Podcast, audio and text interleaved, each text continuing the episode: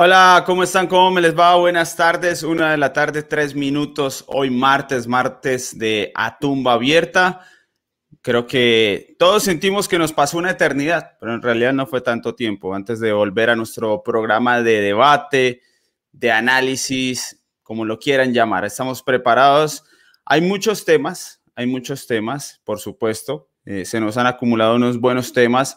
Vamos a tratar de eh, atenderlos hoy. Tenemos una hora y cuarto de programa, no más que eso, así que vamos a tratar de ser contundentes y eh, voy a saludar a los que se conectaron, sé que les programamos, bueno, les habíamos avisado que hoy había programa, en la programación apareció apenas faltando una hora, eh, pero lo importante es que estamos aquí.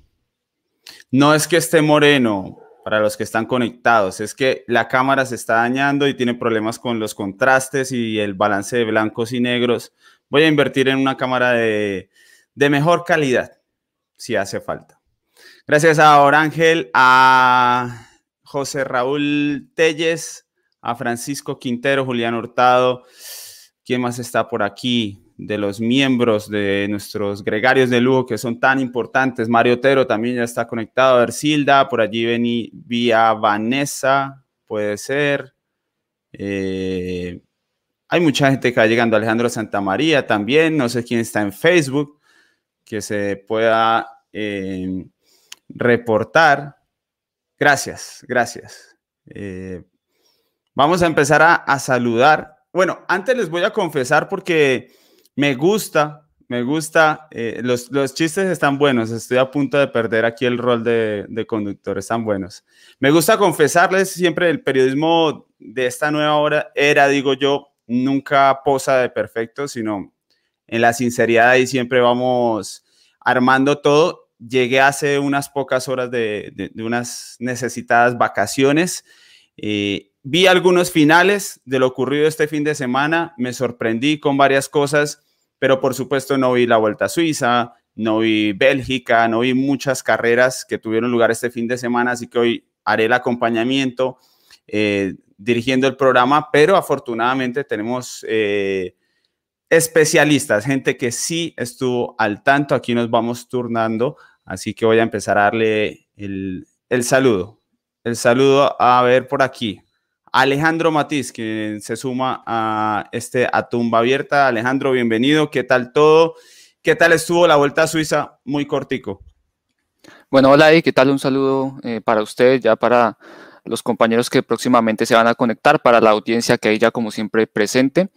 Y bueno, en Suiza primeramente, eh, ahí que la estuvimos acompañando en los análisis en vivo con, con Rodri. Me parece que una carrera muy entretenida y que nos dejó yo creo que bastantes sorpresas en ciertos aspectos, pero eh, fue un buen punto, un buen abrebocas para, para lo que vamos a ver la, ya desde la otra semana, ¿no? En el, en el Tour.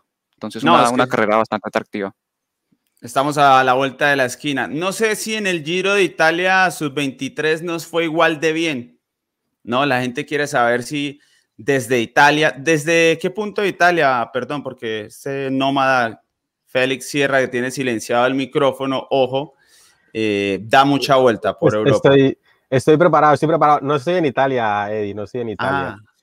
estoy en Dinamarca, en Cook, en estos momentos. Estoy aquí ya, bueno, digamos. ¿En dónde? Ahí cerca a Copenhague. ¿Y por qué? No, yo este chisme apenas ahora me entero, ¿por qué? ¿Cómo así? ¿Usted dónde estaba? Ah, el bronceado y todo eso, sí, sí, sí, por ahí también vi. No, descansando un poco, eh, aquí tengo una familia eh, que de paso están ahí conectados y bueno, estoy aquí tomando un pequeño respiro antes de viajar a Bélgica, Bruselas, París, París ya en carro hacia Brest donde iniciará el, Tour de Francia. Ese es el recorrido que, que me queda. No es traje, no este es un saco porque estoy en... Eh, está haciendo frío acá. Frío para mí, porque ya sé que no es frío para nadie más, solo para mí. Entonces sí, frío, entonces estoy preparado. Y del Giro del Sub-23, eh, a mí me da una sensación, una doble sensación. Y, yo lo comparo de esta forma, Eddie, el año pasado eh, hice los resúmenes, sin mal no recuerdo, del Giro Sub-23, sin ver mucho de la carrera, sin estar acá presente y, el balance del año pasado era pues diferente, ¿no? perdiendo mucho tiempo desde el inicio. Eh, este año, viviéndolo desde acá, estando en carrera durante cada una de las etapas, eh, inicialmente en las etapas de, montaña, por empezar en ese punto, fue bien. Me parece a mí que no era lo que se esperaba claramente. Eh, el rival no era Ayuso desde ningún punto de vista y a los demás se les pudo vencer por lo menos en, alguna, en, la, etapa de alta montaña con Jesús David Peña.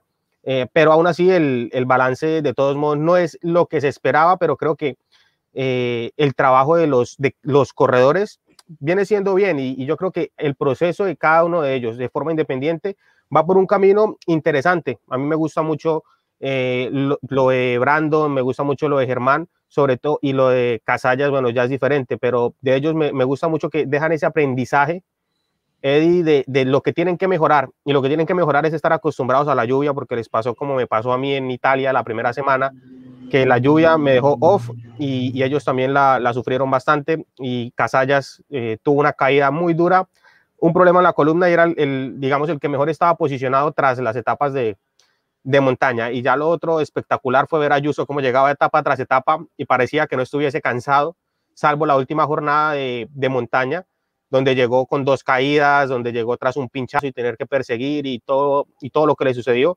Fue el único día y terminó segundo o tercero, si mal no recuerdo. Así que lo de Ayuso es realmente espectacular. Y el balance es de que en Colombia hay que cambiar el calendario que se tiene y hacer muchísimo trabajo en las categorías eh, inferiores, pero no es de los corredores, es un trabajo que tiene que hacerse de la parte técnica de los que organizan carreras, porque lo que se tiene aquí en Europa son carreteras diferentes a lo que se usa en Colombia. Esos son dos programas y medio si hablamos del calendario de la sub-23 en Colombia. Pero hablando de España y de Juan Ayuso, iré con Fran Alarcón, que seguramente está contento porque, bueno, no está mal tener un corredor que domina así, que apunta alto, por más que después haya que esperar, como siempre se dice, pero yo creo que ya es disfrutable. Sí, por supuesto. Yo creo que España desde, desde la retirada ¿no? de Alberto Contador, desde el bajón de rendimiento de, algunos ciclistas españoles, como puede ser Valverde ya por la edad, por retirada de Joaquín Rodríguez y, de otros muchos, el aficionado español, eh, porque para nosotros los aficionados al ciclismo de verdad, pues nos da igual que haya españoles, que no haya españoles, que vamos a ver y vamos a disfrutar el ciclismo, pero para los aficionados de a pie, para los más casuales, eh, me parece muy interesante para que crezca el ciclismo en España, que haya un gran campeón. Y desde luego que Ayuso yo no diría que va a serlo con total seguridad porque eh, en, en, el mundo es que eh, estamos hartos de ver ciclistas que han, que han fracasado después de ser muy prometedores pero la verdad que tiene una pinta, dijo este Juan Ayuso tremenda, 18 años le ha ganado, eh, no es que haya ganado, es que ha arrasado este Giro Sub-23 a corredores todos mayores que él, más hechos que él y con muchas ganas estamos en España de, verle debutar, muy prontito, que será en la clásica de San Sebastián en el, en el World Tour. Así que sí, en España. Eh, además, eh, hace mucho tiempo, Albert también lo va, lo va a confirmar, que en España no se hablaba tanto de ciclismo en, en medios generalistas que, con Juan Ayuso está en, periódicos deportivos que normalmente solo se habla de fútbol, eh, pues está Juan Ayuso y la gente en la calle en España empieza a conocer eh, a Juan Ayuso y eso es, es positivo sin duda. Juan Ayuso, eh, Juan Ayuso, Eddie, qué pena meto ahí la, la palabra. Juan Ayuso está en, en, los medios españoles como Fran en ciclismo colombiano. Está de moda. De moda. O como Albert, que ya lo estaban preguntando, ¿no? Ni siquiera Eddie, ¿cómo estuvo? ¿Cómo le fue? No, ¿dónde está Albert Rivera? Ya me preguntan por aquí en el chat. Pues aquí estoy, yo no, no me he ido, ¿eh? Yo todavía no me he ido. Aquí estamos cumpliendo después de esa aventura en los resúmenes del Tour de Suiza, acompañando el, trabajo de, Alejandro y de Rodri.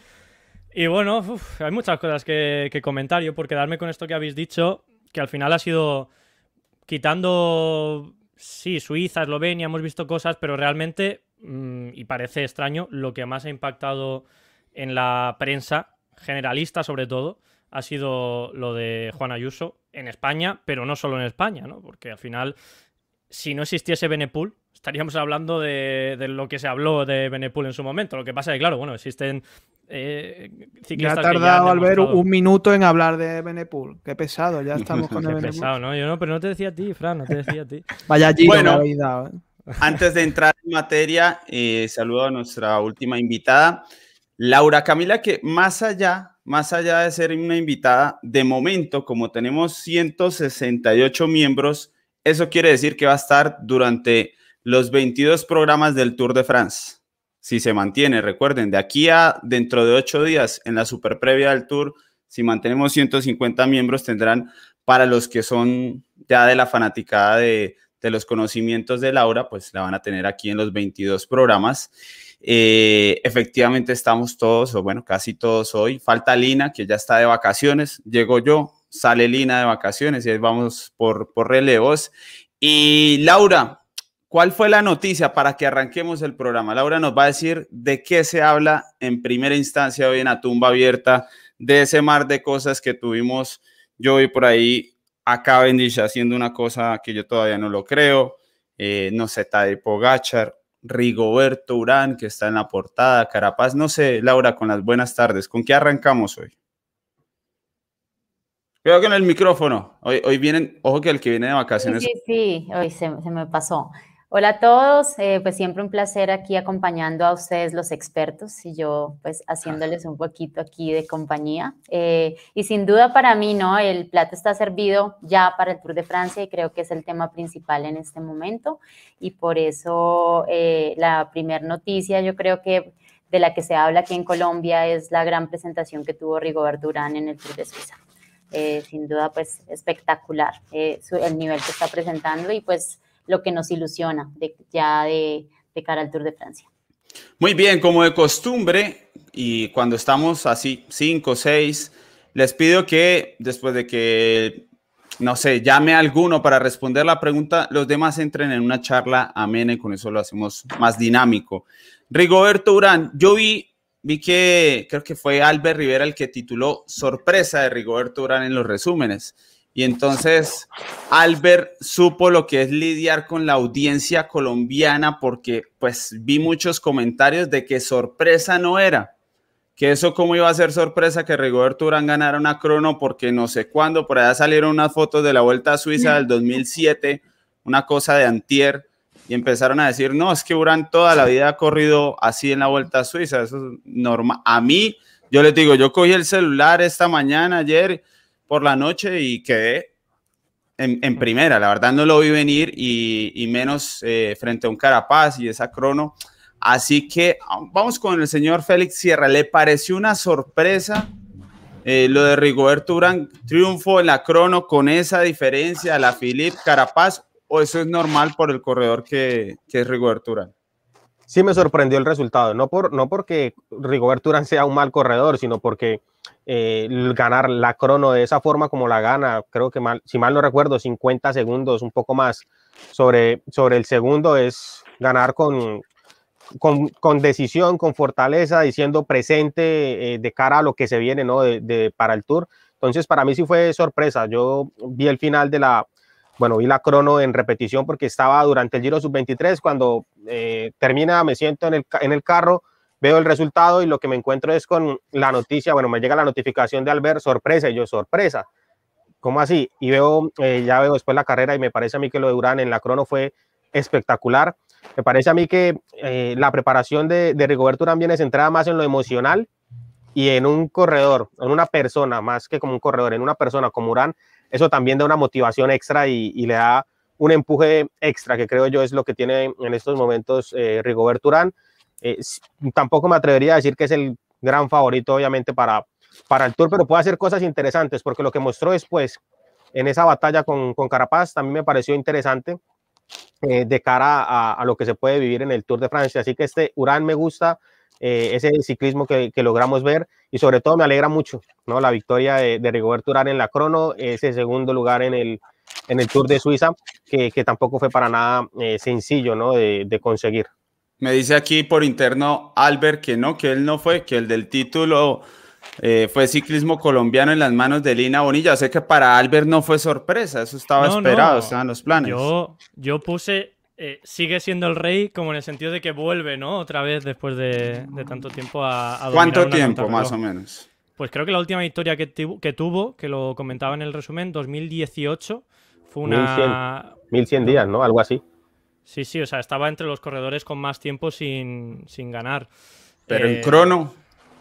No, no, creo que fue, fue la, bueno, la, creo la última etapa que, consiguió de nivel fue la del Tour de Francia, aquella que ganó con, el cambio roto, ¿no? Y que tuvo que hacer eso, pero no, no recuerdo la última cuenta reloj que, que consiguió Rigoberto Urán. Si es que, a ver, eh, han venido especialistas muchos mejores que Rigoberto Urán y que han dominado la contrarreloj de una forma mucho más bestia de lo que lo ha hecho, de lo que lo ha podido hacer él en ningún momento. Sí que es verdad que ha tenido momentos en los que sí que ha estado ahí luchando con ellos. pero no podéis hablar como si fuera una contrarreloj normal de cancelar. y además, eso es. Mm, o sea, una cronoescalada, bajada pero no, no es una crono normal. Fran, pero, precisamente por eso no se, no, se, no se dice que es que Urán es el favorito al Tour. Ganó la crono y, yo creo que eso sí se destaca, independientemente de, la cronoescalada, que obviamente le favoreció muchísimo. Yo, yo pregunto porque no sé, en, en, el intermedio estaba en la cima de la subida. Hmm. Ahí estaba el, intermedio. y ahí, ahí le llevaba ventaja a Carapaz y a la Philip. Lo que hizo todo muy bien también es el, descenso. Bueno, Alejandro lo puede contar, ¿no? Que lo estuvieron comentando ahí en el, en el momento. Pero que a mí ahora si queréis eh, decir algo lo contarlo, pero que a mí lo que me deja, aparte de que, bueno, pues se vuelve a meter ahí entre esos ciclistas de cuando, digamos, eh, ciclistas de cada equipo que son líderes o que pueden ser líderes para estar ahí, pues se ha ganado el, hecho de, bueno, llegado una buena vuelta a Suiza, pues hay que meterlo, a ver lo que puede hacer, ¿no? Rigoberto Urán. Pero lo que por otro lado también ha demostrado es que sigue siendo el mismo Rigoberto. O sea, no va a ser Rigoberto Urán que se ponga a atacar, que busque ganar. O sea, al final tuvo a 17 segundos y hizo un ataque cuando quedaban 800 metros en, la, última subida de la última etapa. Entonces, bueno, no sé. Eh, no se le puede pedir más, seguramente, pero es, así, ¿no, Rigoberto Urán? Eh, miren, estamos hablando nosotros de un corredor que llevó más de dos meses de parón sin competir, que encima en ese periodo de tiempo tuvo que ser padre, se contagió de esta ya conocida enfermedad, que además pues ya obviamente tiene su edad, la veteranía, y normalmente ya esa gente es lógico que les cueste el regreso a la primera carrera porque hay que ir agarrando kilómetros, eh, que las penas otra vez vuelvan a sentir ese, ritmo de competencia. Y por lo tanto, lo lógico de esperar era simplemente que pasara desapercibido en esta prueba, ¿no? Que perdiera 20 minutos, más tiempo, que, que, que, lo usara más que todo para, para volver a sentir ese, ese ritmo competitivo, ¿no? Pero pasar de eso, ¿no? Y llegar a un punto en el que está casi al nivel o cerca de, eh, un corredor que es candidato top al Tour de Francia, que está por uno de sus mejores momentos, que es uno de los mejores escaladores del mundo, como, como Richard Carapaz, habla maravillas de la condición de Rigoberto Urán y, yo creo que lo, muy bien que se estuvo preparando ese tiempo que estuvo en Colombia y, y cómo manejó de bien esa, esa recuperación de la enfermedad y asumir eh, todas esas circunstancias que, que lo rodearon en, en, ese tiempo que estuvo fuera de carretera. Entonces, la verdad, yo creo que es algo que no deja de ser sorpresa, es una sorpresa enorme, ¿no? Pero que demuestra el tipo de corredor que es Rigoberto Urán, ¿no? Que eh, siempre se le tacha mucho de, esa actitud tan conservadora, a pesar de que tenga un gran motor, eh, pero es de verdad, cuesta ver de pronto eh, esos, esos corredores que logren mantener el nivel como él, ¿no? O sea, son, a la edad y todo, Porque son 34 años, ¿eh? Son 34, exacto, y porque vemos que hay algunos que logran su pico de forma rápido, pero después vuelven, caen y ya no son los mismos, en cambio este siempre se ha mantenido como por esa misma línea de, rendimiento, de regularidad. Así que la verdad a mí me pareció fantástico, fantástico y, no se le puede reprochar nada, porque encima pues la última etapa, por obligación si se quiere, pero de todos modos se aplaude, ¿no? Que salga de esa faceta conservadora, que, que reten un mano a mano a, Richard Carapaz. Eso me parece algo de verdad muy plausible y que, y que pues además es eso. Y, y, otro dato para contar, ¿no? En el tema de la, de la contrarreloj, ¿no? Que después ahí vi los datos, ¿no? Que los publicó uno, una de las, de, de las cuentas de Twitter que manejan esta información de vatios y demás. Él fue el que más rápido ascendió en esa, en esa contrarreloj y encima va y es, si no estoy mal, el tercer corredor que más, eh, que más, que más rápido descendió, ¿no? que solo lo hizo por debajo de, de Mader y otro corredor que, que, no recuerdo el nombre en estos momentos. O sea que habla mucho esa, de, de, de esa polivalencia que tiene Rigoberto Urán, de cómo se, eh, se defiende bien en los diferentes terrenos, que bueno, eso tampoco es desconocido, pero vuelvo y, lo mismo, vuelvo y acoto lo mismo. Una condición fantástica y que nos, nos ilusiona mucho para que en el Tour haga quizás un poco más de lo que se esperaría normalmente de él. Bien, eh, hoy a propósito, los superchats los pueden usar. Esta página se actualizó, por lo que estoy viendo. nuestra página de emisión StreamYard se actualizó. Eh, hoy los superchats van a, mandar en el programa el tema que quieran sobre lo que hemos vivido en esta última semana. Así que para Laura le dejo esta pregunta que está muy sencilla, muy tranquila, eh, para que sea la primera en responderla a Andrés Montoya, que nos pregunta, Laura. Bueno, Andrés me la pone muy difícil porque es que, ¿cómo voy a comparar yo a Rigo con Superman si están en, pues no, no estaban corriendo juntos, estaban corriendo carreras con completamente objetivos diferentes? Eh, yo sin duda creo que Rigo en este momento está en un nivel excepcional, está absolutamente liberado de toda presión, de toda, pues digamos que nosotros eh, cuando ya, digamos, estilo Egan, que lo vivimos en el Giro de Italia, que todo el mundo espera mucho de él y que tiene que cargar con tantas cosas eh, de los medios, eh, eso pesa un poquito también en el rendimiento. Rigoberto ya es de otro nivel, Rigoberto ya está por encima del bien y del mal, él vive su día a día y explota sus condiciones. Y pues a mí sinceramente me ha alegrado mucho verlo otra vez figurar de la manera en que lo ha hecho siempre lo he conocido como un corredor pues de una mente muy ganadora, muy... Eh, él, él me, me, manifestaba una vez y lo va a contar aquí como anecdótico. Una vez estábamos entrenando con Rigo aquí en Bogotá y dábamos vuelta a la sabana, aquí los que conocen aquí en, en, Bogotá. Y entonces íbamos en un pedazo en ascenso y me dijo, yo no sé por qué la gente que va atrás sufre tanto, ¿no? Yo disfruto yendo adelante eh, porque voy sufriendo, pero voy disfrutando porque estoy adelante. Y si voy atrás, voy, voy disfrutando igual de ver sufrir a los demás. Que sufran esos tantas, como dice él, ¿no? Que yo estoy aquí. Yo creo que eso es lo que lo hace a él, pues explotar esa capacidad, vivir su día a día y aprovechar pues el cuarto de hora en el momento en el que se encuentra bien. Y mm, pues como lo decía ahora Camilo, también con el tema de la veteranía, pues ya también se ha visto que no necesitan estar en constante competencia para llegar bien preparados a, una gran carrera. Creo que ya a nivel científico, metodológico y bueno, de, muchas otras áreas interdisciplinarias se pueden preparar de la mejor forma para saber en qué punto van a llegar a una competencia, justamente pues por todos estos análisis de vatios y bueno, de diferentes valores, ellos pueden llegar a, tener como esa idea de, en qué punto pueden estar y probar eh, pues ese rendimiento en las carreras sin necesidad de, de, pues tener ese ritmo de carrera que supuestamente pues necesitábamos antes. Eh, Superman lo vemos muy bien, yo creo y espero también mucho de él en, en el tour y esperemos pues que haya mucho espectáculo de parte y parte. Bien, pues para mí si el tour empezara mañana, claramente Urán está mejor, porque yo no creo que subir más rápido que Carapaz. Bueno, Entonces, para mí, Urán está mejor. Pues porque no sé si, si Oscar, Oscar Rodríguez es lo mismo que Carapaz, pero yo creo que subir más rápido que Carapaz en una cronoescalada tiene, tiene mérito, pero es que el problema es que el tour no empieza mañana. Eh, ni la montaña del tour empieza en 8 o 10 días, así que eso cambia, eso cambia, pero a día de hoy yo sí lo veo así. No sé si alguien está conmigo o del otro lado. Todos contra Eddie. Sí, ¿Ah, yo no es que esté en contra. Yo estoy con Eddie. sí, ah, yo no, ah, sí, no, no, no, esperaba menos, Alejandro.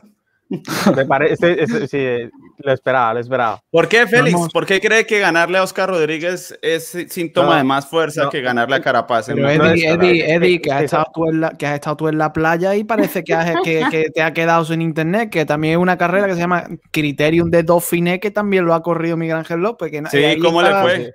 ¿Y cómo le, fue? Yo, yo creo que fue, fue muy fuerte. A mí me impresionó. El segundo más fuerte de la carrera. después de Richie Porte, el más fuerte es Miguel Ángel. No, 20 veces mejor que el resto, ¿eh? eh Richie Port, Gregario de Carapaz, bueno, está bien. Aquí no, sí, eso, eso, hay que verlo. Pero aquí no, aquí no se trata de, de, a quién le ganaron, sino cómo, cómo se vieron en ah. carrera, cómo, cómo se desempeñaron individualmente, porque en el turno van a competir contra, bueno, en el caso de López no tiene que competir contra Rodríguez, tiene que demostrar que es el mejor escalador. Sí, sí, Entonces no lo puedo comparar con Rodríguez ni a, ni a Urán con Carapaz, porque sí, Carapaz puede ser muy combativo, puede ser el mejor, ojalá sea el, el gran líder de, de líneas, pero si miramos la crono y con la crono que viene haciendo, eh, sobre todo Richie Port, yo diría que Port puede ser el líder o, Thomas. El ah, líder, eh, incluso por delante de Carapaz, aunque para mí Carapaz va a ser el líder de, de líneas. Bueno, pero no, Félix, un momento, un momento que me perdí. ¿Quién va a ser el líder de líneas para el tour? No, yo no soy el director de Linios, pero Ah. yo Para pondría ti, Carapaz. para Félix. Carapaz, Ah, sí, Carapaz. sí, para- Carapaz ah, sería el de. Linios, pero ahora Y, el tema, y Richie. Gregario. ¿Qui- Richie Port, Sí. sí, sí, sí, sí. Ah, bueno. pues, Muy bien. Pero la última semana, ¿no? Antes vamos a ver a Richie Port de líder. De Hay un amarillo, tal, de amarillo. hay un tal Geraint Thomas que, que, bueno, tendrá algo que decir. Sí, Va a sobre- estar Pero eso. al, al fi- al final lo de, Super- lo de Superman es que Miguel Ángel López es mucho mejor escalador y si lo, y si lo miran de esa forma es mucho más fuerte. Sí, y, y la, crono, y la cronoescalada de Durán puede ser muy buena, pero al final cuando aparezca la, la alta montaña en, en el tour y tenga que medirse eh, escalador con escalador, eh, Urán muy bueno y todo, seguramente va a ser un gran tour, Claro. pero no va a estar al nivel de Miguel Ángel López, no va a estar al nivel de subida de Pogachar, no va a estar al nivel de subir de, de Primoz Roglic, y no porque no lo haya hecho, porque es que Urán es de lo mejor que tiene Colombia y de lo mejor que tiene actualmente, pero en otro tipo de, de ciclismo, como lo que vimos en la, en la Mm. cronoescalada, como lo que podremos ver en, no sé, un Lombardía o algo por el estilo. Pero es que si subió casi al nivel de Carapaz, Pero ¿cómo es- no va a poder estar con los eslovenos? Es Que le ha ganado, que le ha ganado. Woods y madre, pero que, que a Urán le ha ganado Michael Woods, que parecía Michael Woods Pantani. Y Urán, que, pe- pero es que yo creo que he visto, yo no he estado en la playa como Eddie, pero yo parece que he visto otra carrera también y, y parece que Rigobert- Rigoberto Urán tenía, a- siendo súper fuerte la contrarreloj, tenía a 17 segundos la victoria en un puertarraco brutal, largo y para hacer diferencias como era, como era el, el Gotthard Pass y, y, y- y que, que atacó. Hizo dos movimientos ahí y ya está, y no intentó nada. eso. Rigoberto Urán, Rigoberto. Urán, si no tuviera, si no existieran las redes sociales, Rigoberto Urán, ¿quién iba a ser fan de Rigoberto Urán? Pero sí que es el ciclista más gris de toda Colombia, es que parece que es noruego Frank. en vez de colombiano. Estoy con Frank en O ese sea, es que ahora hemos venido, creo- aquí, hemos venido aquí hablando de, de Rigoberto Sí. Urán, va a ganar el Tour de Francia. ¿Quién va a ganar el Tour? ¿Rigoberto? Eh, No, no, no, Vamos a ver, que, que No. detrás de Rigoberto en la general Hicieron- ha quedado Rui Costa y ha quedado Woods y quién más. Y, Bueno, El y top, a la 20, que se ha retirado. el top 20 del Tour quedó detrás de Urán. Bueno, yo, yo sí estoy ahí con Frank, o sea, yo considero que es excepcional, como lo dijimos al principio, la forma en la que se encuentra Rigo, pero su forma de correr, su actitud de siempre es la misma y eso es lo que nos hace a nosotros pues apreciar que pues para ganar una carrera hay que buscarla, ¿no? Eso y, y también eh, tener el riesgo de perderla toda. Es, eso es lo que pasa cuando uno quiere ganar, o voy por todo. Por eso me todo. gusta más Superman. A mí me gusta más Superman por eso. Por No. eso es que Superman tiene más esa, ese espíritu combativo de, de menos temor, ¿sí? de más valentía para poder definir algo, o bueno, sí o no. Rigo, si se encuentra en muy buena forma, tira a aguantar hasta donde más pueda y seguramente que va a aguantar mucho porque está muy bien, pero no lo veo ser eh, un atacante definitivo y si está con tres llegará tercero y si está con cuatro llegará cuarto y de esa manera lo veo. Sí, pero, Pero es que- pues, a- a- No, yo lo que, sí, Sí, sigue, sigue. No, es que- es que lo que yo veo, claro, es que eso ya es otro tema, ¿no? Que es de la, de, la actitud de, Gracias. lo, de cómo corran los, los corredores. Pero es que la pregunta Gracias. es si está mejor Rigoberto o, o Superman, ¿no?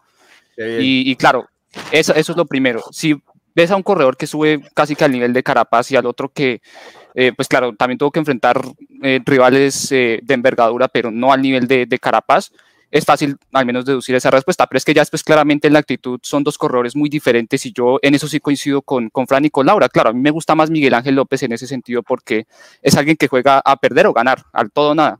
Y, y eso se va a necesitar sobre todo mucho en este Tour de Francia que va a ser tan ofensivo y que, y que para que se salga de esa, eh, de esa dinámica de trenes va a necesitar corredores de la actitud de Miguel Ángel López y no de la actitud de Rigoberto Urán, pero pues es que ya después de- en esa actitud, ese ya sería ingresar a otro tema que yo creo que sí tiene una respuesta mucho más clara. Pero No, es que Alejandro. la pregunta un- un era segundo, clara, la- pregunta es que era del dejado- presente, no me habéis presente. dejado a mí intervenir, ¿eh? Me, voy, a, me voy a ir. Al- me voy a al- ir. Albert, No, no, antes no, muy- antes no, Félix. Antes no, No, no, Albert, no, Albert, no, Félix, no. Habla, habla, No. Albert, hable, Albert, No. porque Ya se- Silenciado. Mira, lo que quería decir, que estamos hablando aquí de quién ha estado mejor, con qué rivales y demás. Eh, y estáis poniendo muy cerquita a Rigoberto Urán de Richard Carapaz. Eso es mentira, porque en ningún momento de, de la carrera Rigoberto Urán estuvo al nivel de Richard Carapaz. Solamente estuvo en la contrarreloj. Por supuesto, es una contrarreloj especial. Por supuesto, tiene muchísimo valor lo que hizo Rigoberto Urán por todo lo que ha contado Alejandro. eh, que además también coincide un poco lo que le ha pasado a Miguel Ángel López. O sea, en eso hasta se puede comparar. entrenamientos que han hecho en, eh, en Colombia, han llegado a Europa y los dos han, rendido bien.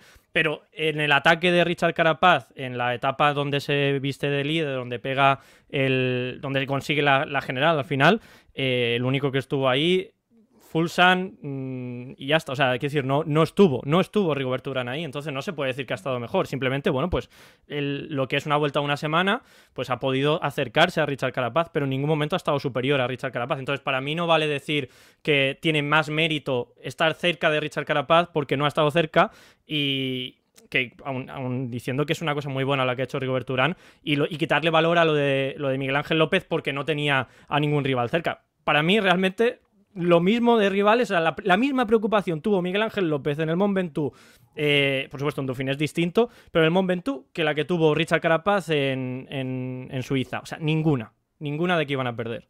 Mira, puedo leer este super chat, Eddie, que, que, además es que viene muy al hilo de lo que iba a comentar, de Francisco Javier Quintero. Dice, hablando de cartas iberoamericanas, Carapaz quedó muy cerca a Rigo, estará a la altura de los eslovenos, Nairo debería ir a por etapas o por, por la montaña. Mira. Fran, eh, la, la, de Nairo dentro de ocho días tenemos la super previa del tour donde vamos a estar yo creo unas dos horas eh, analizando todas las situaciones del tour y lideratos y demás. La primera, la dejamos la, la segunda para, para, dentro de ocho días porque si nos vamos a Nairo Quintana, sé que esto se va a demorar más de lo que debería. Así que la primera, Fran, la primera. Carapaz, cerca de, Carapaz y Rigo, ¿han estado cerca de los eslovenos? No lo sabemos. Si es que al final el problema de Dauphiné y de Suiza y de Eslovenia y de no sé qué, bueno, Eslovenia no porque estuvo Pogachar, pero el problema de Suiza y Dauphiné es que no han estado, los reyes de esto no han estado. Entonces, el nivel es lo que ellos marquen. Y no sabemos si Geraint Thomas, si Richie Port, si Carapaz, si eh, Rigo, eh, si, si, si Enric Mas, y todos los demás, a qué altura están. No lo sabemos porque los reyes de, los que mandan, los que cortan aquí el bacalao, no han venido, no han comparecido. Con lo cual, todo esto podemos decir, uh, qué fuerte está eh, Carapaz, que bueno, Carapaz aquí lo ha ganado en Suiza. De los que se van a jugar el, premio en el Tour, ¿a quién le ha ganado? A ninguno. Y Richie Porte, de los que se juegan el premio en el Tour, ¿a quién le ha ganado Richie Porte? Sí, yo creo que es difícil. A, su compañero que no sabemos realmente si Richie hmm. luego va a trabajar, sino con lo cual eh, han sido dos carreras muy entretenidas, pero que yo creo que en clave Tour, Francisco Javier, es muy difícil de decir si van a estar por encima, si van a estar por debajo, pues es que no sabemos porque no han venido. Y es que además, en esa lógica de como le ha ganado a este rival o este rival lo ha tenido muy cerca, va a estar luchando con él en el Tour. Bueno, pues entonces tendríamos que irnos al UAE Tour donde estuvo Adam Yates. ¿Qué pasa? ¿Adam Yates está al nivel de Pogachar? Mm, yo creo que no, ¿no? Eh, y, bueno, luego en la, en la Itzulia, Roglic estuvo muy cerca eh, Alejandro Valverde, por ejemplo, en la, en la etapa fuerte de montaña donde se jugó la general. ¿Está Alejandro Valverde al nivel de, de Roglic? Por supuesto que no, ¿no? Entonces, claro, inferir a través de lo que se ha visto en una carrera de una semana que es prácticamente un mundo diferente, se pueden sacar cositas, eh, detalles, ¿no? Y, hablarlo aquí, pero decir que simplemente porque ha estado 16 segundos de Carapaz y que Miguel Ángel López no ha tenido un rival, ya está más fuerte eh, Rigoberto Urán que Miguel Ángel López, al menos desde mi punto de vista, creo que no, o sea, no, no se puede, no se puede. Vale, entonces les propongo, hablemos de lo que sucedió y dejemos de proyectar tanto alguien aquí, creo que Fran ya lo dejaba claro, que a él sí le parece criticable el estilo de Rigor Turán, ese ultraconservador de las vueltas por etapas, porque yo creo que es otro corredor en clásicas, pero en vueltas por etapas, de tener un corredor ahí a 17 segundos, el ataque duró lo que duró, ese sí lo vi, Fran, ese sí lo alcancé a ver rápidamente en un video, porque fue muy corto, y entiendo yo que no sucedió nada más allá de ese ataque. ¿Es criticable eso o para un corredor de su palmarés? En ese equipo está bien correr para asegurar segundos eh, puestos o terceros puestos, top 5, top 10, que es lo que hemos visto que hace Rigoberto Urán, porque pues los ataques de Urán en vueltas por etapas han sido muy, muy contaditos, ¿no? Entonces, yo sí siento que al menos aquí pudo haber apostado algo más, 17 segundos es bastante poco, ya más montaña, no sé, el descenso, eh, y yo creo que Urán en, a lo largo de su historia, si hubiera corrido un tanto más, más ambicioso en vueltas por etapas como lo hacían clásicas, podría haber tenido mejor, mejor palmarés. No sé cómo lo vean ustedes. Ah, no sé, bueno, que los que. Los yo, no, puedo hablar hasta que Albert me dé permiso acá. Ah, vale, vale. Eh, Félix, espérate cinco minutitos todavía. Espérate Gracias. Cinco minutitos, eh. Gracias. Acá me silencio entonces. Eh, y Félix que hace el trabajo de conectarse desde, imagínense, cerca a Copenhague, Dinamarca. Y, para, para, nada. Por favor, Félix, ¿cómo, le parece a usted ese estilo que vio en la Vuelta Suiza de Rigoberto Urán una vez estando ahí cerca? Lo respeto, pero no lo comparto. No, eh, diciendo algo muy, muy real, es que cada quien, o sea, cada persona, Eddie, Fran, Albert, Laura, Alejandro, cada uno tiene su, su estilo, la forma de desarrollar su trabajo. Y el de Urán es ese, conseguir resultados aguantando y siendo muy bueno, porque es una forma de conseguir resultados sin arriesgar de más. ¿Qué sin arriesgar de más? Él no tiene que arriesgar eh, a, encontrarse una caída grave, no tiene que arriesgar a terminar en el, a, dos, tres horas, va hasta donde su cuerpo le permita día a día. Y, yo creo que esa es una frase muy típica de él cuando se le entrevista, ¿no? Que no, pues vamos a ver qué pasa mañana y mañana y mañana y mañana y va dependiendo de cómo va sucediendo eh, cada etapa. Y a mí me parece que es un estilo respetable para él porque le da unos resultados al equipo, le da él un palmarés no es el gran ganador, pero si al final ese, eh, él no quiere apostarle a ser el, gran eh, corredor de, estar en la cima, que obviamente ya no, lo, no, lo, no le apostó a eso, pues eh, se le debe respetar. Obviamente, como dijo Fran, uno, un aficionado al ciclismo prefiere mil veces a, Miguel Ángel López, a un Richard Carapaz, que atacan, contraatacan, atacan en el caso de Carapaz en el llano, en la bajada, en la subida, un Miguel Ángel López que en una subida hace cinco o seis ataques, pues obviamente eso nos gusta a todos y a un aficionado del ciclismo también, pero en cuanto a un tema netamente profesional, lo de Durán funciona, le da resultados y le da palmarés, porque eh, no es lo mismo decir, es que terminé 30, terminé 40, que decir, bueno, yo fui cuarto, y al final no van a decir, muéstrame los videos cómo quedó cuarto, no, quedó cuarto, quedó tercero, quedó segundo, y eso eh, empieza a, contar porque es un corredor que rinde y da resultados, y para un equipo como el IF, que es de los de menos presupuesto en el, en el World Tour, pues el resultado de ser segundo en Suiza es de aplaudir y de celebrar con bombos y platillos. Sí, yo quería justamente evaluar ese punto porque es que yo creo que ahí hay dos partes, ¿no? Lo que es el corredor y lo que es el equipo. Que seguramente la filosofía de Rigoberto Urán en grandes vueltas esté más ligada a conseguir buenos resultados, está bien, corre de la manera que es y, lo hace inteligentemente. Pero también hay que tener en cuenta el equipo que no es que sea un Movistar o un Ineos, que es que tenga otros corredores que perfectamente le puedan dar resultados en grandes vueltas y que se puedan dar el lujo de que alguno de ellos falle, ¿no? Realmente los, los buenos resultados de, del Education First en, en, la última parte de este tiempo eh, han corrido a cargo de, de Rigoberto Urán en grandes vueltas. Y, y por lo tanto ellos seguramente, eh, obviamente por, por, lo que es otorgan premios y demás, eh, buscan, ellos prefieren mil veces a que Urán quede en un top 10 a que no arriesgue de pronto a hacer un podio o algo así con el temor de que después vaya y quede de, 20, de 30, de 40 y, y, al final ahí no les quede como, como el rédito, ¿no? Entonces siento que esas son dos, dos partes al, al, final que pueden hacer que se entienda esa manera de, de correr de Rigoberto Urán. Pero también comparto eso que dice, que dice Félix, o sea, yo a mí me gustaría que lo hiciera de otra forma porque yo creo que tiene para más y creo que es un corredor que puede hacer mucho más que simplemente ir a rueda de otros, de otros escaladores. Y además, si uno lo piensa que ya él obviamente está en una edad en la que ha conseguido muchas cosas, que tiene un palmarés muy destacable, ¿por qué no arriesgar de pronto a intentar conseguir un poquito más sabiendo que puede hacerlo? Yo creería que él podría apostar a eso perfectamente. Eh, pero pues bueno, ya dependerá obviamente si él lo sigue viendo así o si prefiere seguir ligado a su, a su filosofía resultadista. Y al final, esto es un poco. Me viene a la, a la mente cuando se habla de Alejandro Valverde, ¿no? Podría haber sido otro si se hubiese dedicado a ir a por etapas o, o hacer la, las clásicas y no hacer, querer hacer esos podios o esos top 10. Pero es que al final son así, son corredores que, que, son así, no los vas a cambiar, y menos ahora, con 34 años a Rigoberto Urán. Uh -huh. eh, al final ha sido un ciclista que estuvo ahí a 54 segundos ¿no? en el Tour de Francia de Chris Froome y no hizo nada.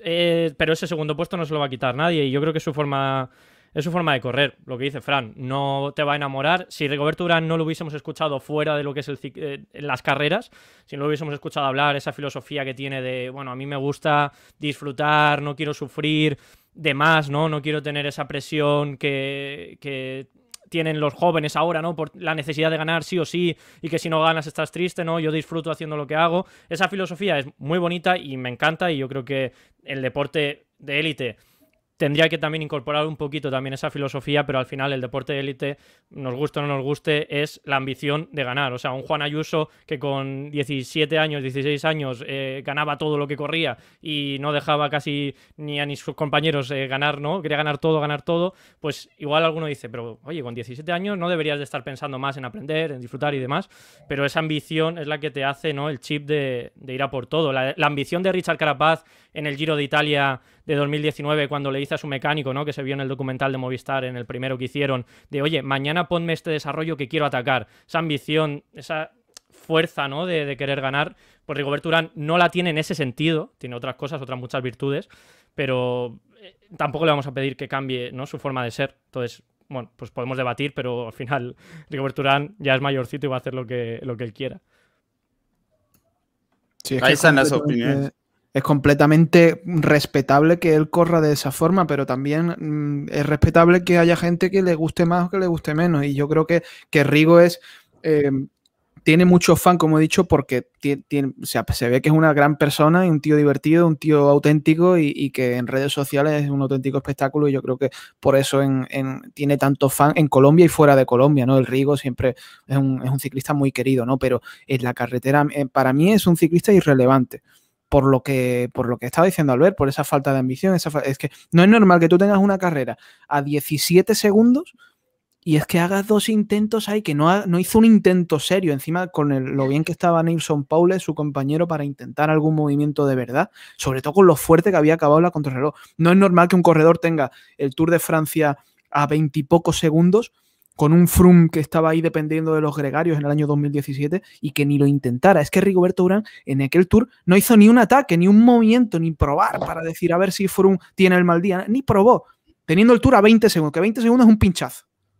O sea, yo, ahí alucinaba y alucino con él y es un ciclista que a mí personalmente sobre la carrera me es irrelevante. Como, como él hace su carrera y, y, la carrera no cambia si él está o no está, porque corre igual siempre, a mí me da un poco igual, ¿no? Pero es completamente respetable su forma de correr y es como a él le ha ido bien y como ha, conseguido grandes contratos en su carrera y ha conseguido un nombre en la historia del ciclismo colombiano. Así que perfectamente respetable, pero igual de respetable que en comentarios ya veo ciertas cosas, igual de respetable que a mí no me guste.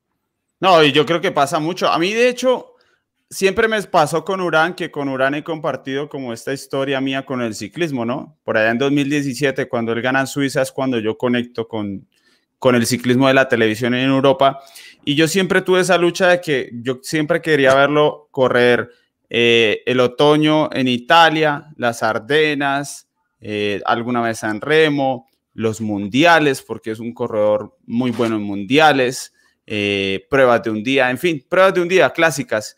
Y yo creo que en las clásicas corre diferente. Yo creo que Urán tiene muchos ataques en clásicas, una forma de correr muy agresiva y a mí siempre me fastidió como espectador verlo correr vueltas por etapas y yo creo que ya se terminará retirando y será un corredor con un palmarés equilibrado que tal vez no tiene ningún otro colombiano, pero para mí eran dos ciclistas diferentes y yo estoy con Fran en vueltas por etapas no aporta, o sea, no aporta la dinámica porque no, no, no llega a impactarla como sí ocurre en, en, las clásicas, así que creo que ese es el, el dilema un poco con, con Rigobert Urán. Laura iba a contarnos algo. No, eh, realmente eh, pues es completamente respetable la forma en la que corre Rigo. Cada uno de los corredores decide cómo quiere ser contundente. Eh, si quieres mostrar ser el más fuerte durante el recorrido, si quieres vencer, que son cosas diferentes, ¿no? Hay corredores que se paran en la línea de salida queriendo mostrar toda la carrera que son los más fuertes, y otros que quieren llegar a ganar la carrera. Y ellos pues tienen un perfil muy bajo y diferente eh, estrategia.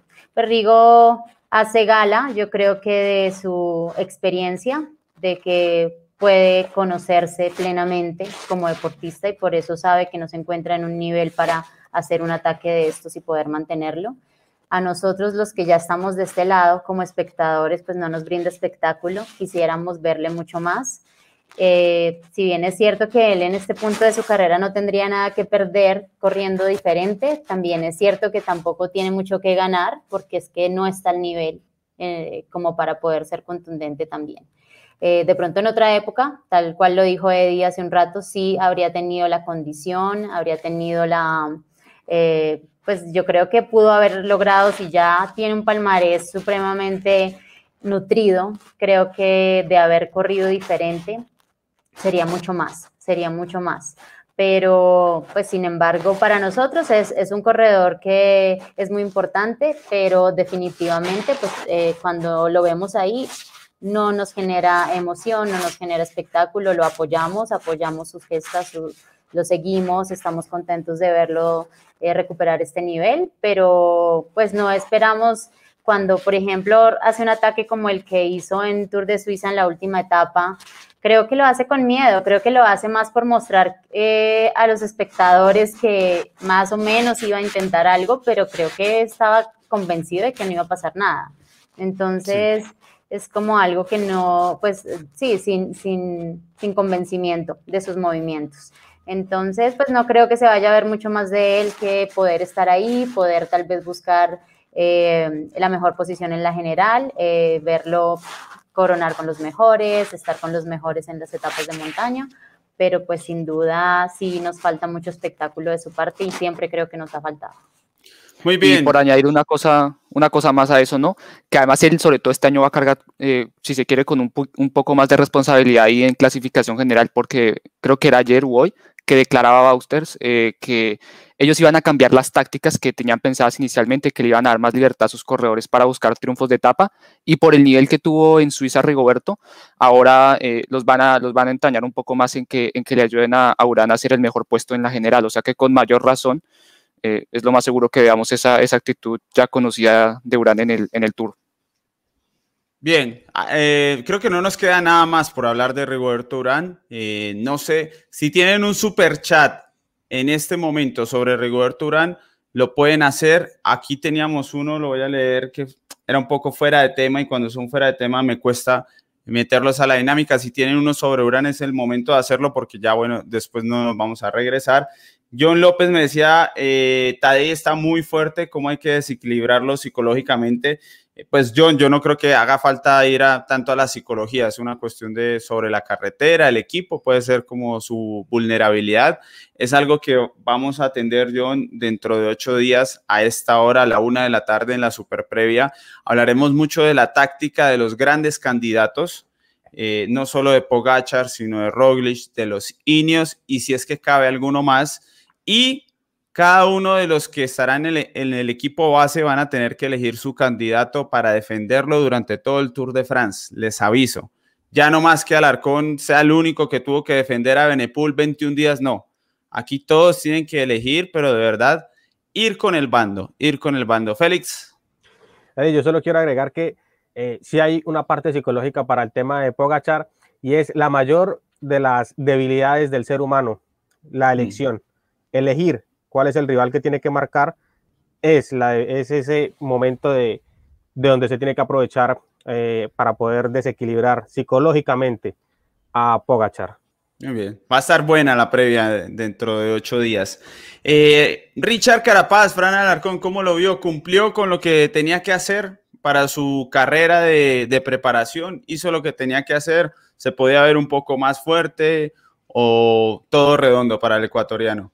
Bueno, para mí hizo lo que tenía que hacer ante los rivales que tenía, que era el grandísimo favorito desde el inicio de la carrera, ha cumplido y ha ganado. Tampoco con un margen demasiado grande, pero igual es que tampoco le ha hecho falta y no ha querido castigarse más. Yo creo que tenía una marcha más en todo momento para, para sentenciar la vuelta a Suiza, pero desde luego que, marca territorio, aunque vuelvo a decir con este asterisco de que no están los rivales premium del Tour, que son los eslovenos, y que también sus compañeros en Dauphiné lo han hecho muy bien, con lo cual para mí sigue siendo una auténtica incógnita eh, para el Tour quién, quién va a ser el líder de Lineos. Yo creo que esto es una situación que no hemos vivido nunca con este equipo, y incluso cuando estaba Bernal y, Thomas eh, de líderes eran dos, pero es que ahora son tres, porque yo a Richie de verdad, aunque lo hayan firmado para para Gregario es que lo veo tan fuerte y el año pasado hizo un tour tan bueno que yo no lo descarto que, en la quinta etapa incluso se ponga líder de, de Lineos de, en, la, en la contrarreloj.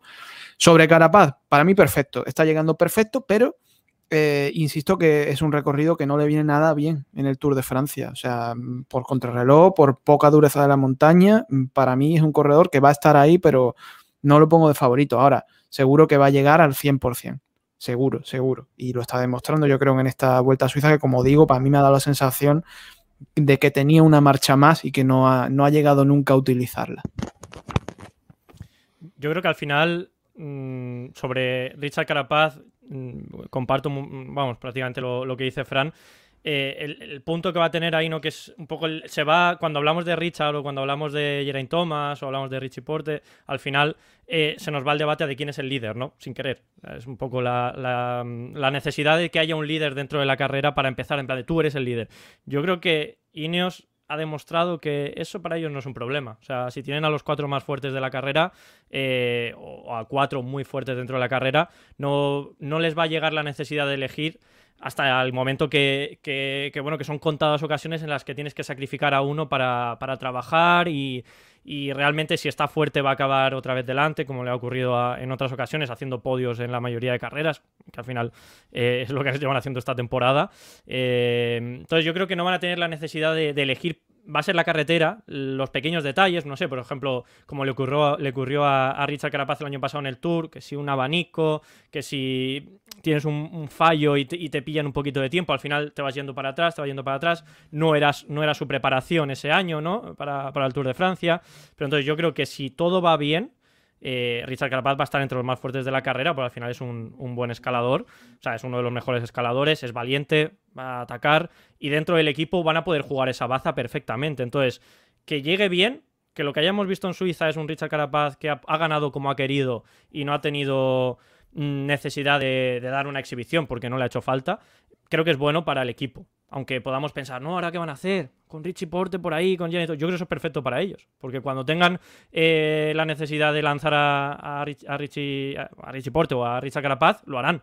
Y lanzarán y atacarán con, ellos. Entonces van a tener luego dos, dos detrás o tres que van a estar cubriendo las espaldas, ¿no? Y entonces eso va a ser, yo creo que para mí, y no quiero irme al tour, perdona Eddie, pero para mí es clave. Eh, eh, es clave eso, ¿no? Y todo el mundo piensa en, en Pogachar y piensa en Roglic, pero pensamos en Pogachar y pensamos en Roglic. En nada que, por lo que sea, Pogachar un día tenga un fallo mecánico o no esté tan fuerte como el año pasado, ya no tiene esa ventaja. Entonces la ventaja va a volver a, casa de Ineos. Y de momento, Ineos no ha fallado en ninguna de las carreras grandes en las que ha estado. Sí que es verdad que la única en la que no estuvo 100% con un líder fuerte, porque creo que estaba Richard Carapaz, pero llegaba, acababa de aterrizar en España, fue en la Itzulia, que es donde estaban los dos eslovenos, ¿no? Y donde estaban ahí luciéndose. Entonces es un poco el asterisco ese que dice Fran ahí. ¿Puedo, Muy bien.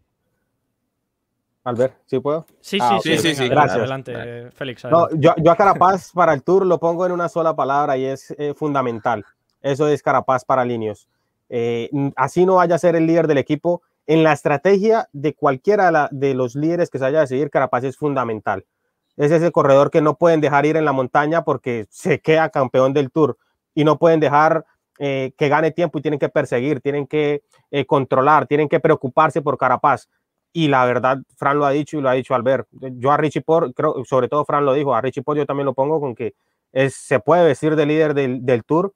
Eh, en la carrera ha demostrado que está fuerte y hay muchas cosas que se dicen por fuera, ¿no? Se dice que, ah, que es que viene de gregario que solo va a ayudar, pero si la carrera, que al final, como dicen mucho, ¿no? Si la carretera lo pone en su sitio y su sitio es estar adelante, como lo ha demostrado a lo largo de la temporada, ahí va a estar. Y no le van a decir, frene Richie Port. No, no va a frenar cuando está adelante. Entonces yo creo que de, empezando de ahí la primera semana, Port y Thomas van por delante y después lo de Carapaz va, a tener que ser fundamental. Seguir demostrando que está muy fuerte, ir a tope, como no lo ha hecho, como lo dijo Frank, que definitivamente estoy de acuerdo, y, demostrar que puede poner presión en los eslovenos, que ese desgaste al final es el que creo yo puede llegar a darle a Linios una ventaja extra si no juegan tanto al, ciclismo control y juegan simplemente a descontrolar mejor eh, las carreras. A ver, sí, ahí siento. Ah, bueno. sí.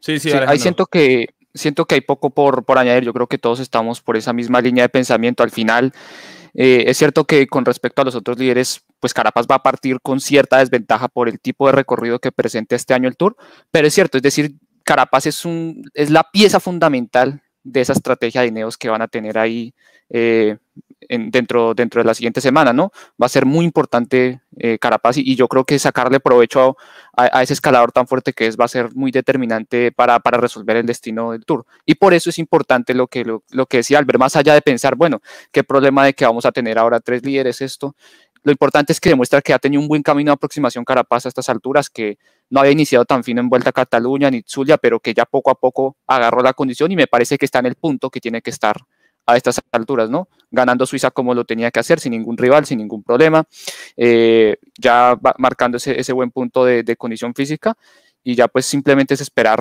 lo que, después haga allá adelante en el Tour, pero, siento que, su actuación fue, fue correcta y, acorde a lo que tenían planeado eh, dentro de las directivas de Ineos.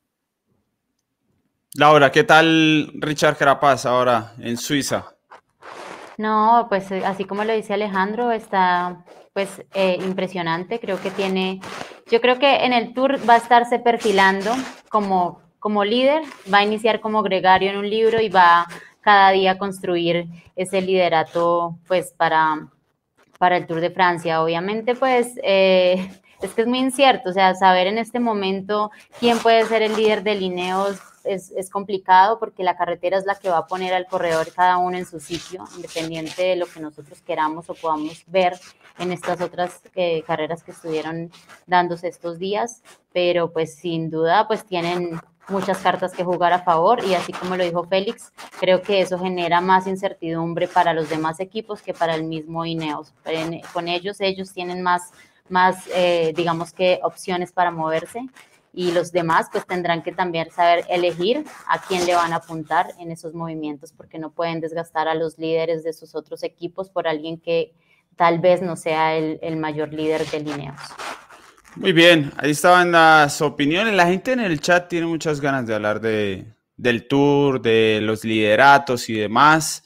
Eh, aquí hay una pregunta de Camilo Polo. Yo antes de ir con la pregunta de Camilo Polo, debo decir que lo que vi a comienzo de Suiza en media montaña me gustó mucho con Carapaz allí midiéndose con Van der Poel. Yo creo que esos escenarios son muy útiles para un corredor que va a perder tiempo en contrarreloj y me parece que es algo que está caracterizando a Carapaz, la combatividad, atento a carrera, buenas lecturas y tiene muy buenos esfuerzos intensos, cortos, eh, de media montaña que yo creo que le pueden ser muy, muy útiles y se ha vuelto un corredor muy sólido, de, de que rara vez falla cuando se le espera. Así que eh, esa es como mi opinión. No vi la carrera y no quiero que Fran me diga que, que desde la playa no se podía ver la carrera. Así que a Fran le voy a dejar esta pregunta de nuestro capo desde Arabia Saudita. Él también debe andar un poco asoleado como yo. Gran Camilo Polo, que no podía faltar aquí en directo, que nos dice, hola Wolfpack, ¿les sorprendió la contrarreloj de Dumoulin? Pues a mí sí. A mí sí, porque era su primera carrera en, en, mucho tiempo. Yo no sé la preparación que había tenido, ninguno sabíamos realmente en qué punto de forma estaba y a mí personalmente me sorprendió para bien. Me gusta que esté en este nivel de forma porque la contrarreloj era exigente, ¿no? Quedó quinta posición si no, si no recuerdo mal y delante de muy buena gente y, compitiendo. Así que a mí me sorprendió para bien, no sé a vosotros. También, igual, me sorprendió. No sé, qué, no sé qué objetivos tiene de cara a la temporada, no, ha salido nada. No sé si la Vuelta a España. Juegos Olímpicos.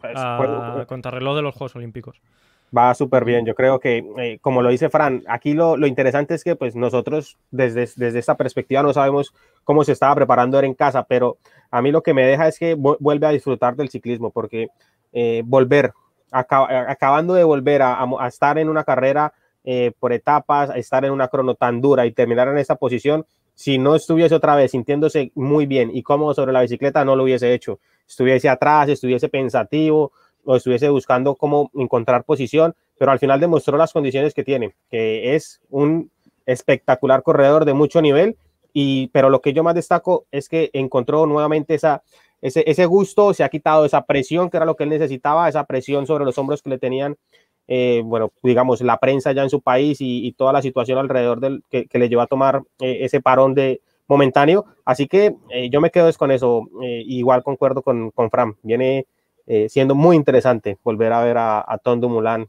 de esa forma. Yo le quiero preguntar a Laura porque yo me imaginaba cuando Dumoulin vuelva a correr, yo dije, no, pues llegará de grupeta y eso porque yo suponía que estaba con la bicicleta colgada. Me da la impresión a mí de que dejar de entrenar tal vez una semana o para un profesional es muy fácil dejar un mes y medio y en un mes y medio de entrenamiento, dos meses volver y llegar a este nivel, otra vez top 5 del World Tour. Yo desconozco eh, de la manera en la que, en la que él pues, pudo manejar este, retiro, pero yo considero que eh, él nunca dejó de entrenar, o sea, simplemente dejó de competir dejó de competir, se quitó toda la presión también de lo que hablábamos de, la prensa, de, pues de todo, todo, eso, de esperar los resultados, pero su entrenamiento siguió siendo el mismo. Y cuando tú te paras a una carrera como esta, que es previa al tour, es porque te sientes preparado. Y creo que pues por eso es que se ve este resultado, porque estaba listo. No, obviamente, pues yo creo que hasta él mismo se sorprendió de su resultado. Eh, creo y sigo siendo, pues, digamos, clara con mi posición eh, con respecto al retiro de él. Creo que fue apresurado. Eh, uno realmente cuando toma una decisión de estas, si realmente está convencido que quiere un alivio, que quiere un respiro, se lo toma un poco más largo. Creo que fue apresurado y creo que debió tener un manejo psicológico más, eh, pues que lo cubriera un poco más para que no tuviera que parar este tiempo. Pues si le ha servido este tiempo para para renovar su ánimo, su energía, para estar de nuevo motivado, pues bienvenido sea. Y pues verlo de nuevo ahí eh, siempre será favorito en este tipo de, tramos. Y bueno, eh, seguramente que va a brindar mucho espectáculo también en, todas las carreras en las que esté. Bien, aprovecho para recordarles, antes de ir, no sé si Alejandro quiere decir algo de Dumulán, eh, les recuerdo que tenemos las membresías del canal de YouTube. Ustedes tienen el botón de unirme justo debajo de donde nos están viendo en el computador. También lo pueden ver en el celular cerrando el chat, pero aparece, a veces no aparece ese botón, así que si quieren ir a la fija, pueden ir en el computador, allí hacen clic en el botón unirme, también en la página principal de nuestro canal de YouTube. Tienen tres niveles con tres pagos mensuales diferentes. Todos tienen esas insignias, veo muchas camisetas rosas, maglias rosas aquí en el chat lo cual me alegra, les quedan muy bien, tienen videos exclusivos también eh, y sobre todo nos apoyan para seguir creciendo económicamente y poder vincular más y más periodistas. Actualmente tenemos 167 miembros. Si nos mantenemos en 150 para el próximo martes, vamos, perdón, vamos a tener a Fran Alarcón, a Albert Rivera, a Laura Lozano y a mi persona como equipo base equipo base de la polémica del Tour todos los días durante el Tour de France a la una de la tarde. Así que a mantener esas suscripciones, esas membresías y los que quieran llegar nuevos, bienvenidos. Si llegáramos a los 200 miembros, tendríamos un nuevo integrante fijo para todos los días eh, que ustedes mismos van a, elegir y tendríamos análisis en vivo durante todos los días también del ah. Tour de France. Así que bienvenidos a las membresías. Eddie, Eddie antes, eh, perdón, Fran, antes de, terminar ahí la, todo el tema publicitario con, las membresías, yo he notado que a medida que crecen los suscriptores, Eddie pierde edad, por eso se ve ahora más joven. Así que sigan apoyando para, que, para que Eddie, eh, eh, los, los miembros ¿no? del canal, entonces a medida que tengamos más miembros, Eddie se va a ver más joven, eh, va, va, a entonar más con Alejandro, con Rodri. Todo el mundo dice... La barba. No, Félix, todo el mundo dice que porque bajé de peso bajé de peso considerablemente. Eso solo, lo pueden saber los miembros, porque los miembros saben por qué he bajado de peso considerablemente y por qué he cambiado el aspecto físico. Así que háganse miembros para ver la serie Eddie el ciclista. Ya con el nombre, con el nombre y la nueva apariencia física ya se sabe mucho. Fran nos iba a comentar algo. No, quería preguntar a los colombianos qué significa chuo. No sé qué es. Por el interno. Por el chat privado lo leo porque no sé qué es. Carlos Alberto dice, Dumolán es un chuo.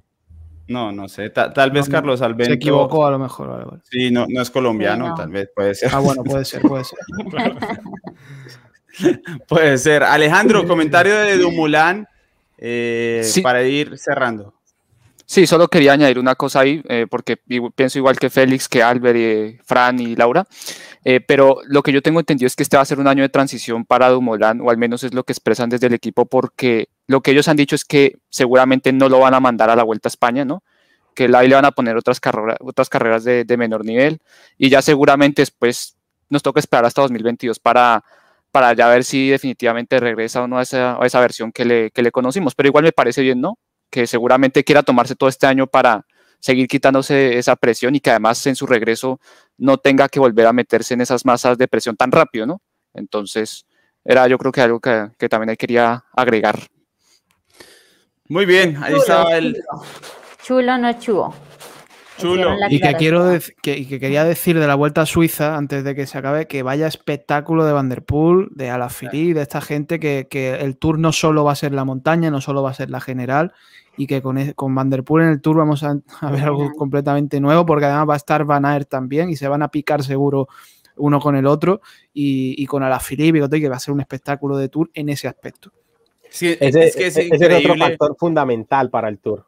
Estar cerca de ellos puede poner a un líder. Es que Van der Poel a lo mejor, Van der Poel eh, en una escapada loca de estas suyas puede reventarlo todo porque va, haya alguien que se vaya con él, que tal, y puede dar lugar a situaciones que no hemos visto en mucho tiempo.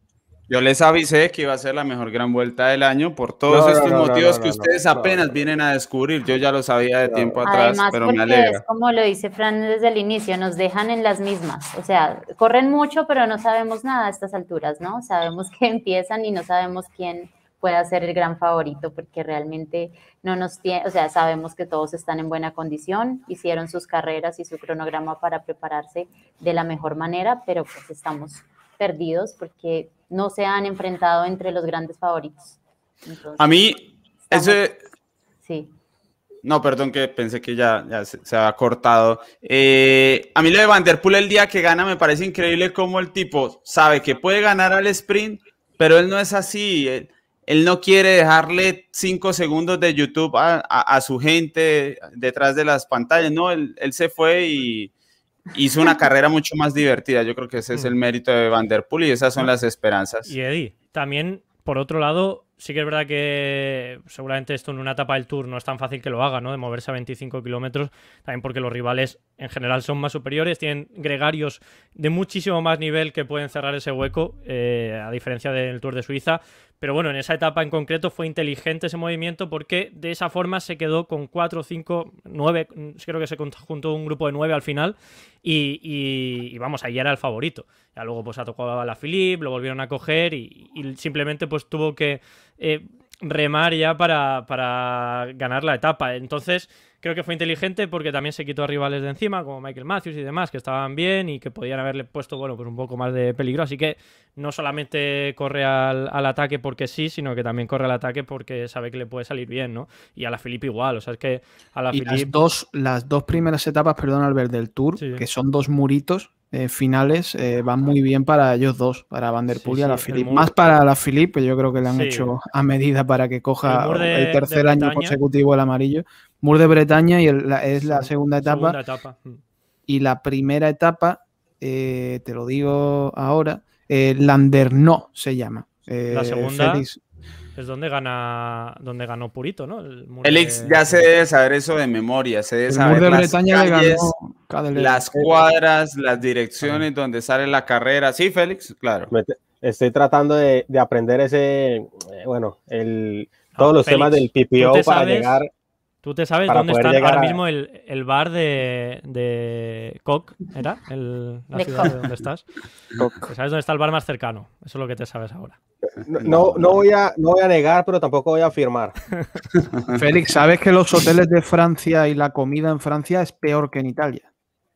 Gracias. Peor. Sí, sí, o sea, sí, y más mucho cara. Peor, y más Además, cara, y, pero sobre todo peor ¿eh? en Francia que en Italia. Sí, ¿Qué quieres decir con peor? Sí, peor de peor calidad, porque en Italia, en cualquier pueblo, en cualquier sitio, comes pasta y pizza a buen precio y buena, pero en ¿No Francia, hay macho. ¿No hay que va en Francia? Que va va no, salvación. No. Que va es mi salvación. Que va en España hay mucho, pero en Francia no lo sé. No, sí, sí que hay, claro, okay. por todas las colonias. Que hay. Bueno, algo hay, Félix. Lo importante es que nos acompañe en la polémica del Tour. El pueblo lo pide, Félix, por favor. Bueno, ¿y vamos a hablar del campeón del Tour, Marpadum, o qué? Marpadum es el favorito casi que a nivel de Pogachar. Al Tour y a la Vuelta y al Mundial y al, al mountain bike y todo, vamos. Cualquier corredor del Bahrein puede ganar, puede ser sorpresa Qué no pena que no, esté, que no esté Landa en el tour, ¿no? Porque ya, viendo cómo va el equipo, yo creo que estaría ahí, estaría ahí. Pero bueno, no lo Pero. Padun sí aparece en las casas de apuestas. Voy, voy a verlo hoy. Lo vi ese día, pero no sé ahora. Voy a verlo en este momento mientras ustedes hablan de si Padun.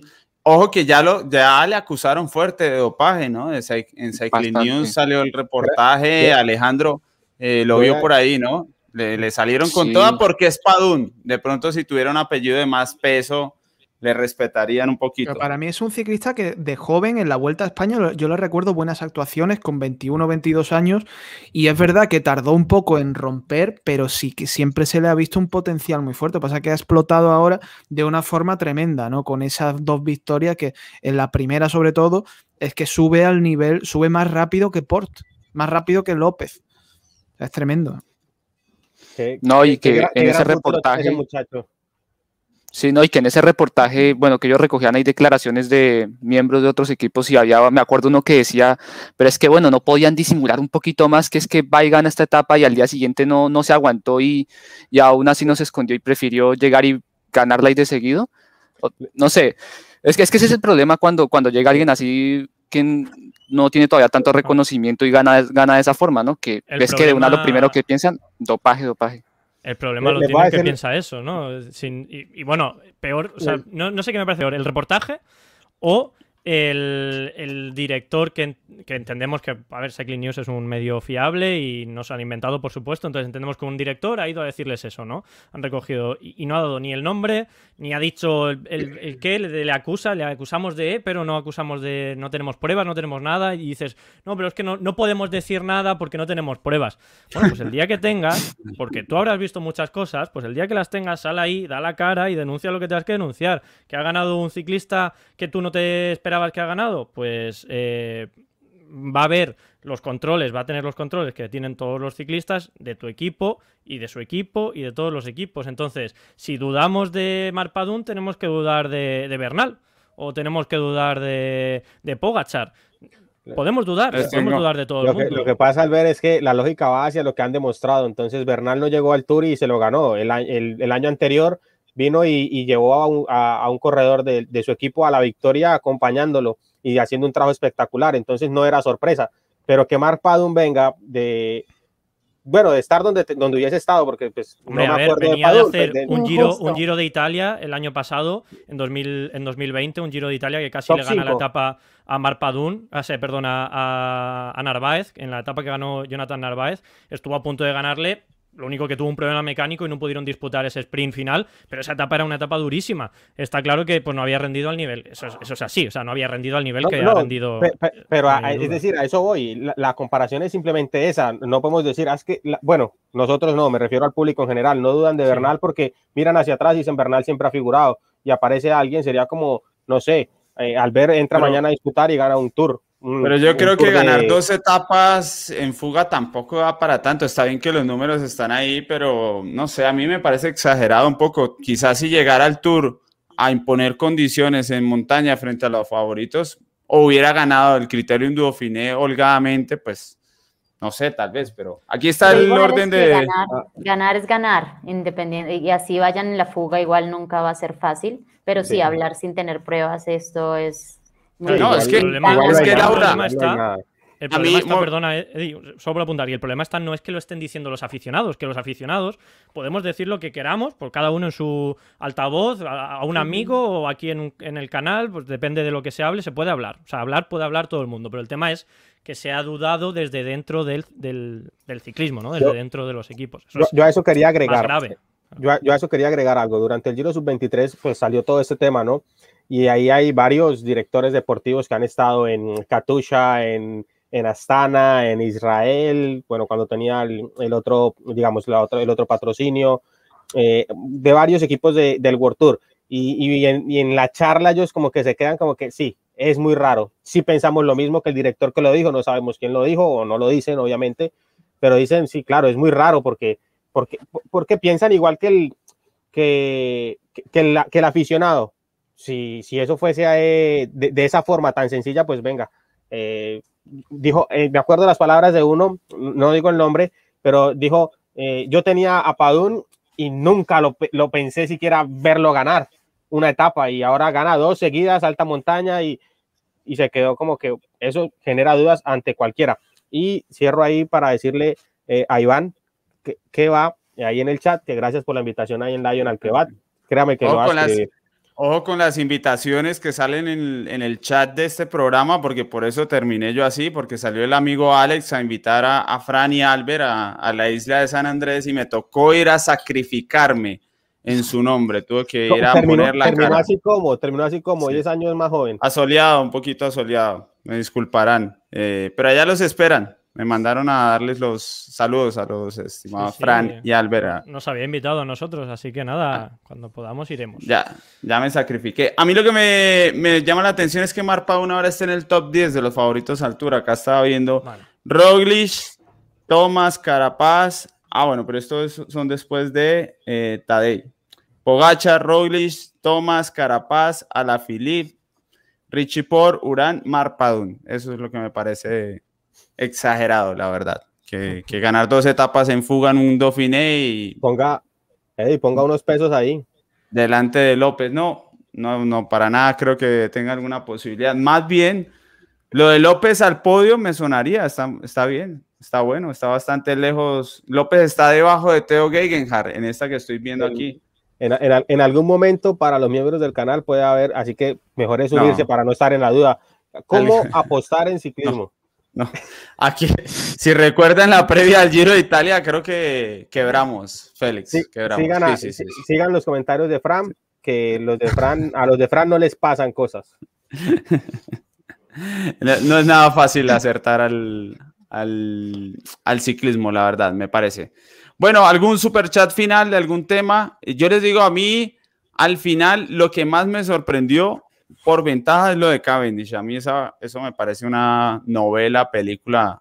Verle ganar a Merlir, yo creo que después de estar al, Hay debate en el seno de Quick Step de Koenig sobre a quién van a llevar de sprinter. Hablamos la semana que viene. Hay ocho eh, sprints. Siete, dudas. ocho sprints en el tour. Hay dudas con Sam Bennett. Se ha filtrado, ¿no? No hay información oficial, pero se ha filtrado que hay dudas en una posible lesión de Sam Bennett y eso pues abre la puerta, ¿no? A que Cavendish esté ahí. Yo lo llevo a ojos cerrados Claro. Cavendish. A Está Hombre, de lo, llevas, vuelta. lo llevas si no está bien Sam Bennett, pero si está bien Sam Bennett es mucho mejor Sam Bennett. O sea, No, Pero también Bueno. lo llevo. no, no, no. Bennett- Bennett, claro. Sam Bennett le gana a Merlier, a Ewan y Groenewegen. sí.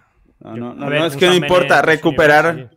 Recuperar a Cavendish es recuperar uno de los mejores de la historia y ya Sí, sí, está, sí. Sam Bennett no es al, mejor al de final, sí, de acuerdo. es que le- Debe Es ir. que- Es el momento, es el momento, no se puede ir a la historia en este tipo de, es, es el momento en el que está cada uno y si es, hablamos del momento, pues está muy bien Cavendish. Yo ¿no? quiero que vaya, ¿eh? Sí, porque al final es una historia. Si Cavendish gana sí. en el Tour mm, después de haberse prácticamente retirado, de no tener Claro. nivel, de, de- Llorando de haberle visto cámaras. llorar, de haberle si Cavendish logra ganar una etapa en el Tour después de lo que hemos visto, o sea, será una de esas grandes historias que hacen grande a este deporte, ¿no? Que, que es el ciclismo, ¿no? Como fue la historia de Gilbert, como, como Y- muchas otras. Yo creo que esa historia le diría, porque a Lefebvre yo sé que muchos, sin decirlo, lo acusan de, de dopaje, ¿no? Porque como en su equipo rinden y si salen del equipo dejan de rendir, como Viviani, como Gaviria, como Cavendish, como todos.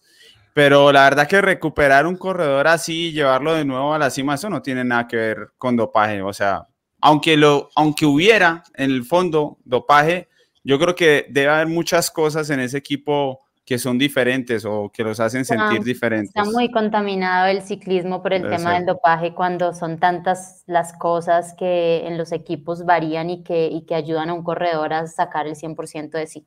O sea, de verdad que es triste que siempre se vincule cualquier tipo de rendimiento o bajo rendimiento solo al tema del dopaje, porque sí se pierde como ese valor que le tienen que dar al equipo de, de todo el apoyo que se le da en todas las áreas, del el ambiente que se genera, pues de- del equipo como tal y la construcción de equipo entre los corredores, ¿no? Es, Y, es y triste. que eso por- en otros deportes el deporte rey ¿no? del mundo, de la mayor parte del mundo del fútbol, no pasa, ¿no? Llega un entrenador nuevo a un equipo y de repente ese equipo, bueno, la historia del Leicester, ¿no? En, Inglaterra, que es de estar a punto de descender una temporada, la siguiente ganar la, Premier. Y nadie piensa en eso, ¿no? Piensan que, bueno, hay un buen trabajo psicológico, un buen trabajo de preparación, eh, las, las, fichas las ha sabido mover bien, ha sabido motivar a tus, a tus jugadores, en este caso, corredores, y, creo que el, ciclismo es eh, parte de, o sea, es, es 100% eso también, o sea, lo del dopaje, pues por supuesto, por desgracia ha estado ahí durante mucho tiempo. yo creo que no tenemos que hablar más de, yo creo que nosotros no tenemos que hablar más de esto personalmente. Ya hemos hablado de Padun, ahora de Cavendish. Sí, sí, em, que, el que quiera hable y hay gente que se forja una personalidad y una, y una base de seguidores y de audiencia en Twitter y en muchos sitios hablando de esto. O sea, todo el mundo tenemos en la cabeza gente que... el de amarillo, el de amarillo que ha basado su fama insinuando dopaje. Yo, Eddie, no lo sé, pero ha basado su fama y ha basado No, yo he cambiado, yo he cambiado. O sea, pero ¿para qué, ¿para qué ves esto? Si yo veo un Tour de Francia, es como si yo veo una película y digo, esto es mentira, esto no, no es verdad, no ha pasado de verdad. Y pues, entonces, ¿para qué, ¿para qué lo ves? ¿No? Si, en fin. Yo creo que hay formas, hay formas de verlo. Hay formas de verlo y yo tengo una posición. Yo creo que no se puede todo acudir al dopaje porque eso sí me parece malo. Eh, pero, pero, pero bueno, depende si se es espectador, si se es periodista, si no, detrás del dopaje y hay muchas cosas interesantes, llamativas, pero sí, yo lo tengo, lo tengo en la agenda y ahora siento que el tema se ha ido bastante en comparación a hace unos años y siento que si se acomodaron otros 10 o 15 años, más o menos como han sido estos últimos, sin grandes escándalos, se va a ir recuperando esa, esa buena obra de este deporte. Lo que pasa es que si se está recuperando y viene otro gran escándalo, pues imposible, que es como ha ocurrido en la época de antes. Una realidad. Es una historia, es una historia que está ahí, no, no es que la, la gente se la inventó, entonces. Ah, está, bien, está bien, Fran, ahí hay que tener diversidad sobre, sobre el tema. Bien, algún super chat, algo más eh, que nos quieran preguntar. Recuerden, el próximo martes a la una de la tarde la super previa del tour con favoritos, con análisis del recorrido, tácticas, estrategias sobre los colombianos, sobre el ecuatoriano, bueno, todo lo que haga falta analizar antes de. Así que, bueno, ahí les dejo la invitación y también por los que todavía no han comprado, no sé si los hay, pero el que no haya comprado todavía el álbum del Tour de France, le doy en el chat el enlace para que hagan la compra. Ya nos vamos a ver pronto aquí en Medellín para intercambiar láminas y hablar del Tour de France. No me han dado la fecha, pero me imagino que es en estos días. Así que les dejo la invitación para que compren el álbum del Tour. Ya hay mucha gente que lo compró, está en tiendas, así que es más fácil reunirse e intercambiar esas láminas. Pues bueno, eh, con esa invitación creo que podemos ir cerrando una hora y, hora y media de programa, está muy bien para volver a retomar. Y nos vemos el próximo martes. Muchas gracias a Fran, a Albert, a Laura, Alejandro y Félix. Nos vemos eh, dentro de ocho días en programa y estos días con videos de opinión, de análisis para ir calentando motores. El próximo martes son, son siete días, ¿no? Sí, que ha dicho ya dos veces que nos vemos dentro de ocho días. Y digo, entonces es miércoles o martes. Ah, es que en Colombia se dice dentro de ocho días. No sé si es un error. Es un error, es un error colombiano. ¿Sí? Siempre una semana la tenemos como si fuera ocho días. O sea, nos vemos en ocho días en una semana, quiere decir. Ganando tiempo al tiempo, ¿eh? Ahí Colombia. Aquí, Colombia no pierde, Colombia no pierde. vamos Félix, ¿estás, Félix, ¿estás pendiente de la Eurocopa o qué? Sí, también, también. ya lo lleva en la sangre. Ahí están eh, también. Ya se hincha de algún equipo, de algún equipo de estos, debe ser. Ah, Dinamarca. Eh, Muchas gracias. Gente, gracias. Nos vemos eh, dentro de siete días. Ahí vamos entrando en calor, nos falta ritmo. Ahí vamos. Muy bien, gracias. Hasta luego. chao, chao. chao.